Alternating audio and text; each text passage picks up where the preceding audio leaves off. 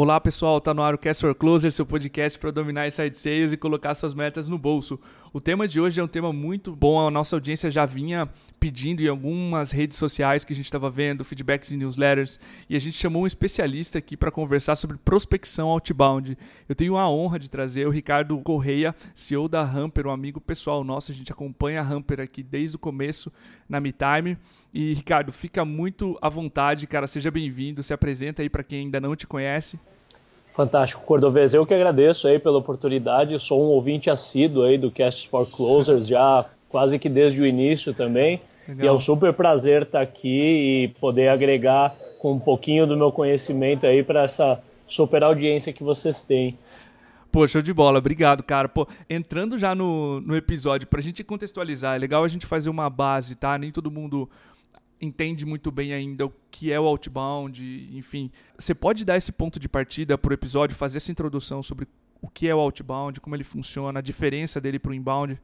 Perfeito. Vale a gente já, já começar assumindo uma premissa que quando a gente fala de outbound para B2B, a gente desconsidera grande parte do que está dentro da conta do outbound, né? Então, assim, a gente já desconsidera ali outdoor, publicidade em televisão e tudo mais. Perfeito. É, e a gente vai e canaliza isso diretamente em prospecção, né? Então, normalmente, outbound em B2B é prospecção, que é você fazer um, um contato proativo, ou seja, com alguém que não necessariamente te autorizou fazer aquele contato. Perfeito, cara. E, bom, não necessariamente a pessoa também não te conhece, né? Eu imagino que tu consiga fazer, por exemplo, usar social points, enfim, para pelo menos contextualizar um pouco do cara que você está abordando ativamente, certo? Perfeito. Aí tem bastante técnica que eu acredito que a gente vai, vai poder compartilhar ao longo dessa discussão de fazer com que essa prospecção fria, né, que daí vem o nome cold call, não soe tão fria assim, né, soe como um warm call ou um warm mail. Warm introduction. Beleza. Cara, e ainda olhando esse assunto de cima, assim, Ricardo, existe algum ticket médio ou tipo de empresa que a prospecção outbound funciona melhor? Show. Cara, tem, existe uma relação entre ticket e outbound, é, e a gente tem percebido que o outbound está ficando mais acessível para um número cada vez maior de empresas. Né? O que, que eu quero dizer com isso? Se a gente olhar para o próprio benchmark que vocês soltaram, aí na, acredito eu, na semana passada, que diga-se de passagem ficou um material fantástico, a gente Valeu. pode fazer algumas correlações das estatísticas ali, né? É, eu vi que 63% das empresas fazem outbound e você tem, da, da, maioria das pessoas, das empresas que responderam a, sua pesquisa, a maioria faz inside sales. Então você tem uma correlação direta entre inside sales e outbound, que é algo mais recente, né? É, prospecção é algo que estava, e muita gente ainda faz confusão, estava diretamente ligado a empresas que fazem field sales, né? Então você Sim. tinha ali naquele modelo mais tradicional de vendas o vendedor externo, ou representante comercial, que é o cara que fica na rua o tempo inteiro, e você tem as pessoas dentro do escritório ali, field call e agendamento para esse pessoal do field sales. Mas hoje você tem um desenho assim do outbound muito mais inserido dentro do, do, do comercial e gerando negócios, gerando apontamentos para o próprio time de inside sales. E você tem sim, quando você fala inside e field sales, uma correlação ligada a ticket. Então, é, tentando abreviar aí a resposta, o, o outbound pra, pra, ele não vai viabilizar em venda muito low touch, venda self-service, venda ali na casa das, das, dezenas de reais ainda. Perfeito. Mas a partir de um certo ponto, de centenas ali no caso de SaaS, ou de alguns milhares quando a venda é tradicional, o outbound ele já é mais viável, porque hoje é possível fazer outbound com menos esforço humano em comparação a como era feito há uns anos atrás. Perfeito. As ferramentas que surgiram automatizaram boa parte da tarefa e diminuíram o custo do outbound, né? Que era um mito que a gente tinha. O outbound é muito caro de se fazer, enfim, vale para tickets maiores, é isso? Você tem visto também? É isso, cara. É claro que nem toda empresa pode é, surfar essa onda do, vamos chamar, do outbound mais barato. Eu gosto de chamar de outbound online, né? Que é o que, que, o que, que eu caracterizo como outbound online. Se eu encontro o meu público online, ou seja, eu encontro o cara numa rede social como LinkedIn ou com auxílio de algumas ferramentas, e ele é um usuário assíduo de e-mail ou até de rede social, WhatsApp, eu consigo fazer, eu consigo escalar a minha prospecção, porque eu consigo automatizar processo, eu consigo fazer grande parte do processo, desde a construção de lista até as primeiras abordagens, eu consigo fazer isso de forma digital. Mas você tem, claro, é, mercados que são mais analógicos, aí mais offline, e que você vai ter tanto uma dificuldade maior para fazer o list building, aí, o inteligência comercial, para você fazer uma investigação, você vai ter que eventualmente já ligar na empresa até mesmo para descobrir quem que é um tomador de decisão, porque Perfeito. você não encontra esse cara numa rede social. Uhum. E uma vez que você sabe, a prospecção também vai ter que ser via cold call. Então, nesse caso, você já tem uma tendência natural a ter mais é, intervenção humana e automaticamente o CAC disso já fica mais alto. Né? Perfeito. Uh, entrando em termos mais práticos, tu mencionou uma das dores que eu queria abordar, que é a geração da lista de prospect. Mais especificamente a qualidade dos dados. Se você olhar Estados Unidos, você tem Crunchbase, enfim, uma infinidade. O próprio LinkedIn já é uma ótima fonte de dados para você gerar uma lista de prospects para abordar ativamente. Quais dicas tu daria aqui para o Brasil para a gente fazer uma geração de lista qualificada em prospecção outbound? Perfeito. É, Lá fora, você tem aí, como você bem mencionou, além do próprio LinkedIn, você tem Crunchbase, você tem AngelList, você tem iniciativas mais nichadas aí de redes sociais e tudo mais. Então, você uhum. tem uma, uma abundância grande de dados, além de que o mercado de dados, ele também é mais evoluído. Então, você tem players como Datanyze, como Modern enfim, caras que vendem dados muito bons e aqui a gente está no, no começo disso, né? É, eu quebraria, para simplificar, em dois tipos de dados que a gente tem. Que eu vou de novo usar o online e o offline. Então você tem, por exemplo, o LinkedIn, e aqui no Brasil a gente não tem nenhum segundo colocado, aonde eu sei daquela pessoa, o cargo atual dela, a empresa atual que ela está, as outras empresas que ela trabalhou, você não tem assim um, um segundo colocado que tem um volume de dados como o LinkedIn tem. Sim. É, então o LinkedIn ele pode ser uma, ele pode e deve ser uma fonte muito boa para quem prospecta enterprise. Então, se você prospecta nível de gerência, diretoria de empresas maiores, ou se o teu mercado é um mercado por natureza mais online, como por exemplo e-commerce, startups, empresas de software e tudo mais, você vai encontrar gente em abundância no LinkedIn.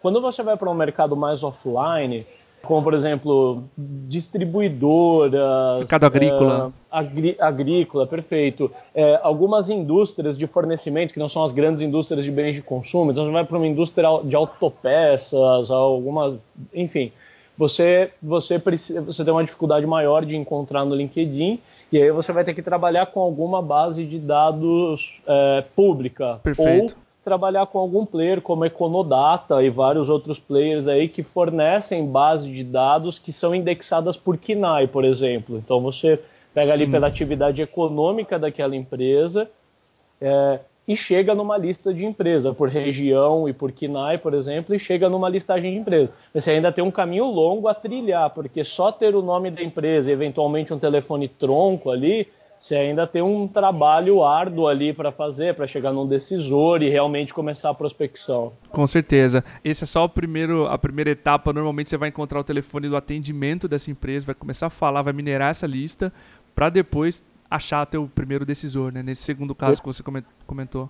Perfeito. Eu queria colocar um ponto em cima do ponto LinkedIn que que é o seguinte, né? É, você tem ferramentas como o próprio Rumper, que é a nossa solução aqui, como outras ferramentas estrangeiras, eu poderia mencionar aí o Hunter, o Find That Lead, o Voila Norbert, enfim, existem algumas, algumas ferramentas específicas para fazer a descoberta do e-mail e quem já usou essas ferramentas sabe, sabe que existe uma, uma margem de erro para essa descoberta. Perfeito. Eu gosto muito de uma abordagem para usar ferramentas de automação para ajudar a descobrir o e-mail, mas ter também uma, uma pessoa, enfim, o, o fator humano ali para ter uma, uma segunda verificação daquele e-mail. Então, em, falando isso em ordem prática se você trabalhar com alguma ferramenta que te dá um farol de confiabilidade de e-mail, você pode trabalhar ali já em cima dos e-mails com confiabilidade alta, já passar isso para prospecção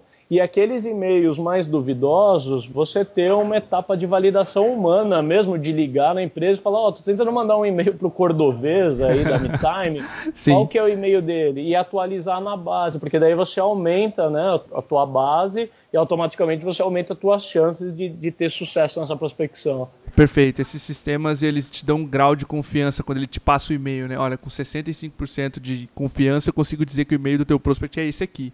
E, enfim, Perfeito. Né? É isso aí.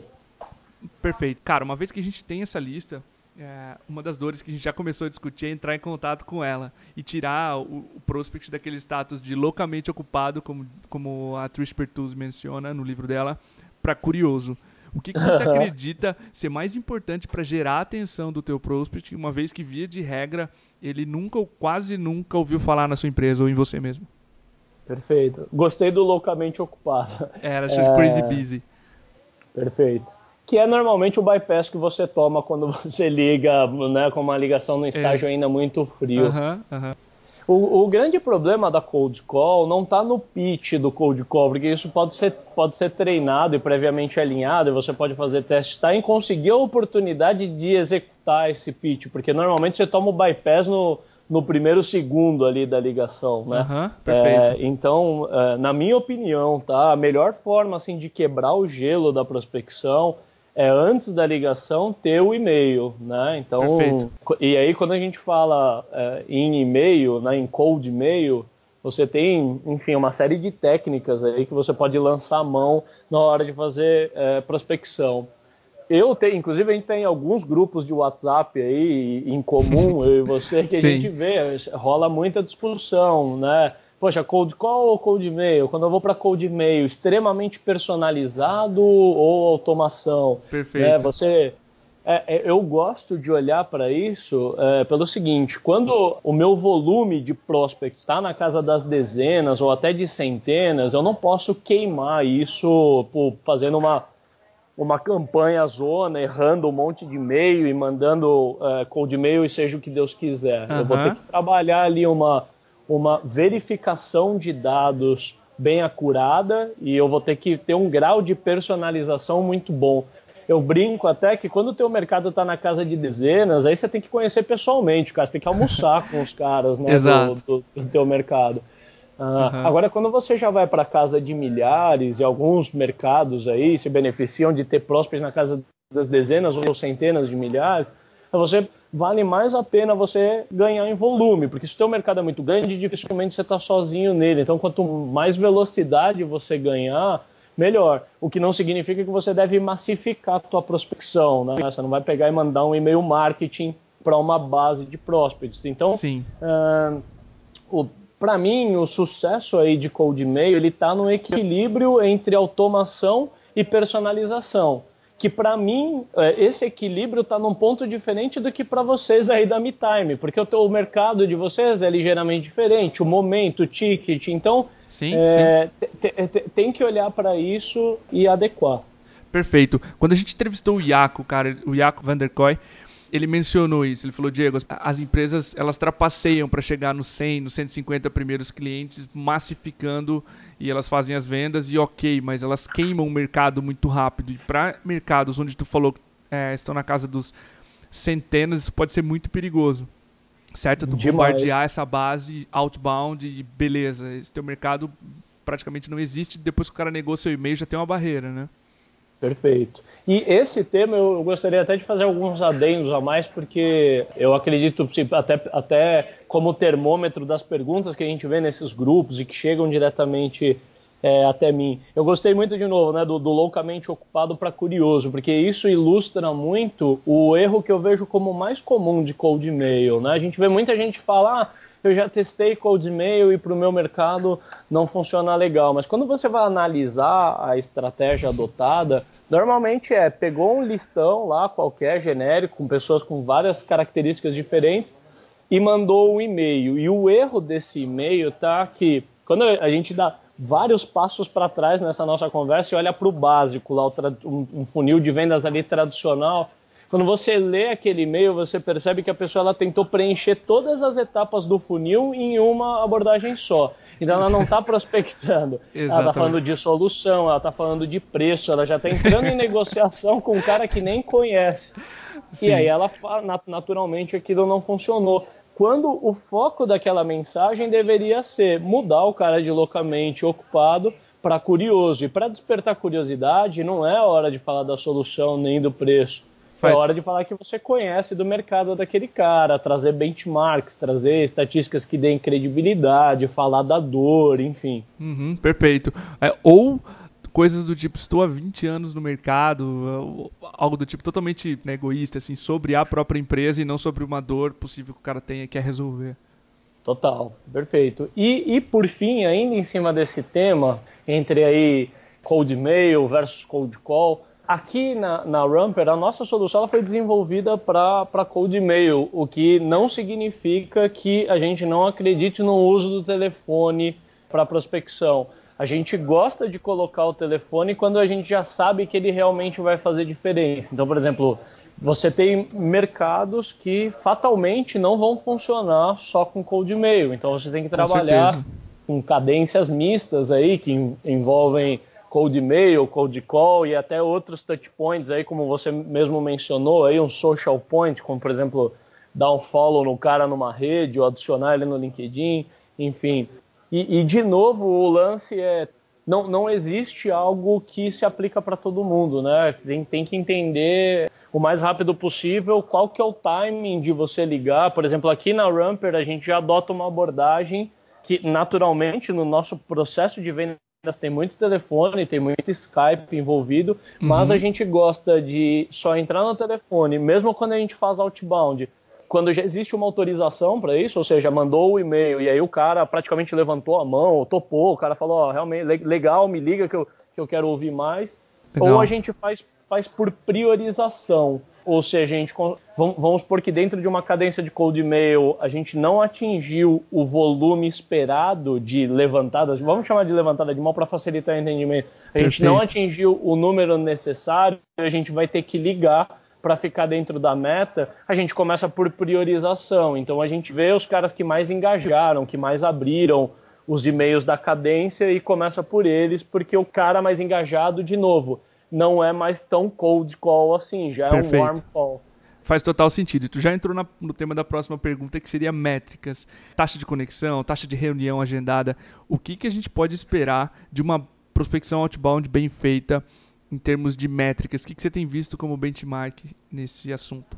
Fantástico. Benchmark também é outra coisa delicada que é difícil assim, de, de, de generalizar porque, por exemplo, quando você tem um ticket muito alto e o executivo de contas ele tiver dois agendamentos por semana, não sei, para o cara é, é estouro. Sim. É, quando você tem um ticket baixo, você precisa apontar cinco ou mais agendamentos de demo por dia na agenda do, do, do rap para encher o balde dele, né? Então é, é, é, difícil generalizar, mas sim, a gente tem algumas, alguns benchmarks. É, e agora que a gente entrou nessa parte, eu gostaria né, já que eu falei que não dá para generalizar, até de, de, comentar sobre, mais uma vez, o que a gente vê de erro por aí, né, que é encarar outbound como uma solução rápida para problemas difíceis de resolver. Né? Então a pessoa ela tenta ali por um mês, dois, se frustra e já começa a, falar que não funcionou. Né? O, Aaron Ross estava no Brasil aí agora no, no, no meio de, de agosto. E o próprio Aaron Placenza, que trabalha com ele no, no, Predictable University, fez um post de blog, deve ter 5 ou 10 dias aí, falando sobre a, a, disciplina que Outbound exige. Ele até faz uma analogia comparando isso com dieta, e que normalmente as pessoas dropam a, a dieta e culpam o método, mas ela não teve a disciplina de seguir, né? Ela Sim. burlou a dieta ali várias vezes. A gente tem muito benchmark aqui da nossa própria solução, mais ligada a cold mail. Nesse aspecto dá para generalizar um pouquinho mais, tá? Tá. Então eu, prepa eu preparei, eu, me, eu imaginei que você ia fazer essa pergunta, eu me preparei com algum com alguns benchmarks. Legal. Aquele padrão de e-mail do Predictable Revenue que o Aaron sugere de você fazer abordagem top-down, né? abordar pela, pelo presidente pedindo uma indicação interna, a gente percebe uma taxa média aí de 10% de resposta Perfeito. em cima desse e-mail. Eu tenho visto no Brasil ele não funcionar tão bem quanto sugere no livro, tá? Talvez um pouco enviesado para alguns mercados que a gente vê essa prospecção, mas a prospecção direta no decisor ela, ela tem surtido um efeito maior. Nesse caso, o range da estatística ele é maior, porque dessa cadência ela pode ter de 0% até 30% de resposta. Uhum. Isso varia. É, é, importante dizer que em cold mail você tem muitas variáveis que podem impactar na, na taxa de resposta, desde a qualidade da lista, a mensagem, uhum. o assunto do e-mail, a própria pessoa que está assinando. Se, se você está abordando C-level, por exemplo, e abordar da caixa de um diretor, você vai ter uma taxa maior de resposta do que abordar de um SDR, por exemplo. Isso comprovadamente acontece. Né? Perfeito. É, e falando algumas coisas de ordem prática e ainda, ainda em cima de cadência, a nossa recomendação aqui é trabalhar é, cadências naturalmente com mais de um e-mail, porque a gente sabe que o follow-up é fundamental em qualquer estágio da venda, né? Mas trabalhar aí de dois a seis e-mails e uma cadência de cold e-mail. Se você precisa já ter mais touch points do que seis, já começar a trabalhar com, com cadências mistas. E aí você vê uma cadência com, com telefone, social points tudo mais, bate 12 ou mais, né? Ou mais atividades até, até conseguir tirar o cara do, do ocupado por curioso. Perfeito. É. A gente percebe em cadências puramente de cold mail que o e-mail de follow-up e o e-mail de break-up são os que têm maior índice de resposta. O follow-up, porque como eu falei, ele é essencial. O segundo e-mail da cadência normalmente tem muito mais respostas do que o primeiro, por conta da autenticidade que ele dá. E uhum. o break-up, que é muito legal, né? Assim, é, a gente usa, por exemplo, aqui break-up em todos os estágios da venda. Se a gente estava super quente com o cara, ele deu aquela desaparecida, Esfriada, a gente uh -huh. vai cadenciando até vir ali um breakup. E em cold mail o breakup surte um efeito também bem legal. E por fim, aí uma expectativa, esse é o número mais genérico, mas a gente tem essa taxa média aqui porque a gente consegue controlar a taxa de lead da nossa base. Falando em expectativa, em total de contatos que você aborda via cold mail, você tem uma expectativa de converter de 3 a 5% daqueles contatos em lead, ou seja, de um cara que realmente vai conectar, que vai virar, um, que vai evoluir para as próximas etapas. É claro, é, uhum. existem cadências que excedem isso, que fogem à regra, mas se tiver abaixo de 3%, está alarmante. Assim, pode usar isso como um benchmark para precisar fazer correções nas variáveis aí para tentar ficar dentro desse 3 a 5%. Perfeito, era, era o que eu imaginava. Já tinha ouvido esse dado em alguns benchmarks gringos também, de no mínimo 3% para conversão aí outbound. Cara, se pudesse. A gente tem muita gente na audiência, Ricardo, que faz inbound, tá? Se tu pudesse uhum. deixar uma dica final para essas pessoas que vão, por exemplo, querem começar uma célula, um piloto, um outbound, o que, que você diria para essas pessoas? Freestyle, tá? Pode abordar tecnologia, leituras, enfim, boas práticas. O que você imagina aqui de dica prática ah, final? Show. Hum.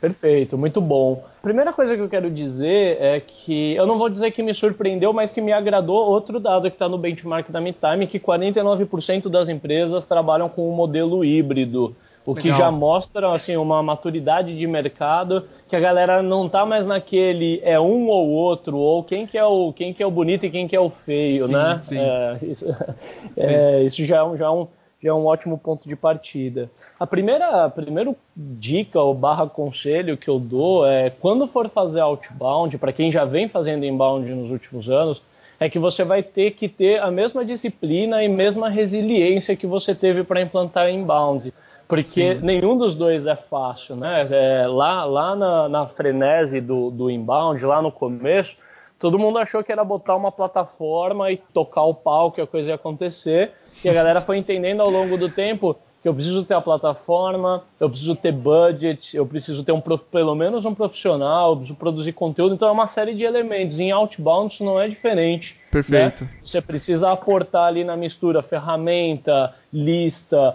profissional, enfim, uma série de outros, outros elementos e assim como no inbound, por mais que o outbound ele dá alguns alguns indicadores mais a curto prazo, do tipo, você começa a prospectar, você começa a ter as primeiras respostas, os, os primeiros leads, mas para ele realmente maturar, ele também vai levar alguns meses. Com certeza. Né?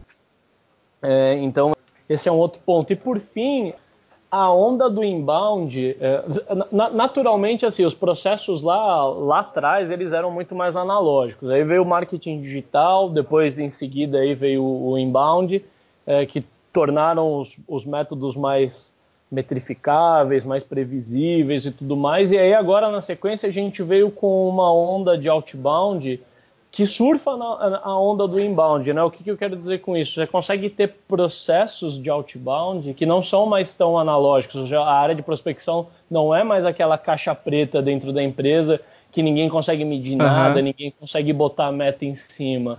Você consegue usar dos mesmos recursos é, que você usava no, no, no inbound, você consegue transferir isso para o outbound. Então você tem ferramentas de automação, você tem várias métricas, você tem benchmarks, uma série de coisas que possibilitam fazer um outbound, vamos chamar assim, de muito mais digital do que era antes. Perfeito. Pô, adorei as dicas. Eu gosto muito da primeira. A gente tentou alguns pilotos aqui de, de outbound na MeTime. A gente nasceu inbound, né? Nasceu com blog, nasceu gerando uh, conteúdo e podcast. Isso normalmente alimentou o funil de vendas. E a gente fez algumas. A gente viu na pele que outbound não é simplesmente soluços, assim, iniciativas de eu vou, beleza, eu vou jogar o Hunter dentro do LinkedIn, vou montar uma lista, vou prospectar via e-mail e, e vai rolar, sabe?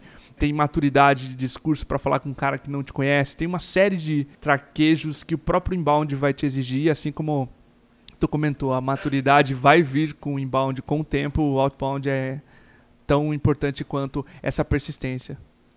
Perfeito. Vale dizer aí que todo, todo esse exercício do inbound, ou de, de, até mesmo de processos de vendas que teve nos últimos anos, que de 2010 para trás praticamente não existia no mercado. Todo, então, todo, toda essa, essa força que os players fizeram elevaram a, a maré para todo mundo. Então, até hoje, falar de, de outbound é muito mais fácil do que seria se a gente tivesse com essa mesma proposta aqui falando disso alguns anos atrás. Com certeza, ótimo. E, cara, pra, pra, eu queria fazer um comentário em cima do que você acabou de falar da MeTime, de ter avaliado Outbound. Aqui na, na Ramper, em janeiro, eu ainda estava sozinho na área comercial e, e, naturalmente, fazendo várias outras coisas além de, de só vender. Com certeza. E eu comecei a fazer Outbound usando o próprio Ramper e logo descatei porque começou a me gerar respostas, mas eu já medi que o tamanho do campo que eu ia ter que correr com o lead outbound era maior do que o campo que eu estava correndo com os leads que eu já tinha na mão. Sim. Então eu gosto muito de olhar por uma abordagem de leads baseada em camadas ou em tiers aí, né? Então hoje aqui na, na Ramper a gente ainda trabalha só em lead levantada de mão, a gente não prospecta nem na, numa carteira inbound ainda. Então é, você tem que olhar antes mesmo assim de escolher que método usar, canal e tudo mais, é o que, que enche o teu balde, porque naturalmente quanto mais fundo você precisar cavar, as próximas camadas elas vão ficando mais difíceis. E aquele lead levantada de mão que chega pedindo para comprar o teu produto no teu site, ele é muito diferente do outbound. Então você precisa medir essa distância que você está e implantar esse tipo de elemento quando realmente faz sentido. Pô, faz total sentido. Cara, queria te agradecer muito pelo episódio. Aprendi um monte aqui sobre Outbound. Tenho certeza que a audiência vai gostar também. Um, um papo muito prático, como a gente preza muito aqui no, no Cast for Closer. Uma honra ter você aqui, Ricardo, com a gente. E é isso, cara. Te agradeço aí a presença. Fico à vontade para voltar também em outro próximo episódio. Fantástico, cara. Gostei demais também do papo são perguntas muito, muito bem elaboradas que realmente fazem, fazem a gente refletir. acredito que a audiência ganha bastante com isso. Obrigado pelo convite, mais uma vez um prazerzaço aí e, e com certeza vou gostar muito de ser convidado de novo daqui a um tempo. É, show de bola. Obrigadão, é isso aí pessoal, até a próxima, até o próximo episódio. Grande abraço. Forte abraço, tchau, tchau.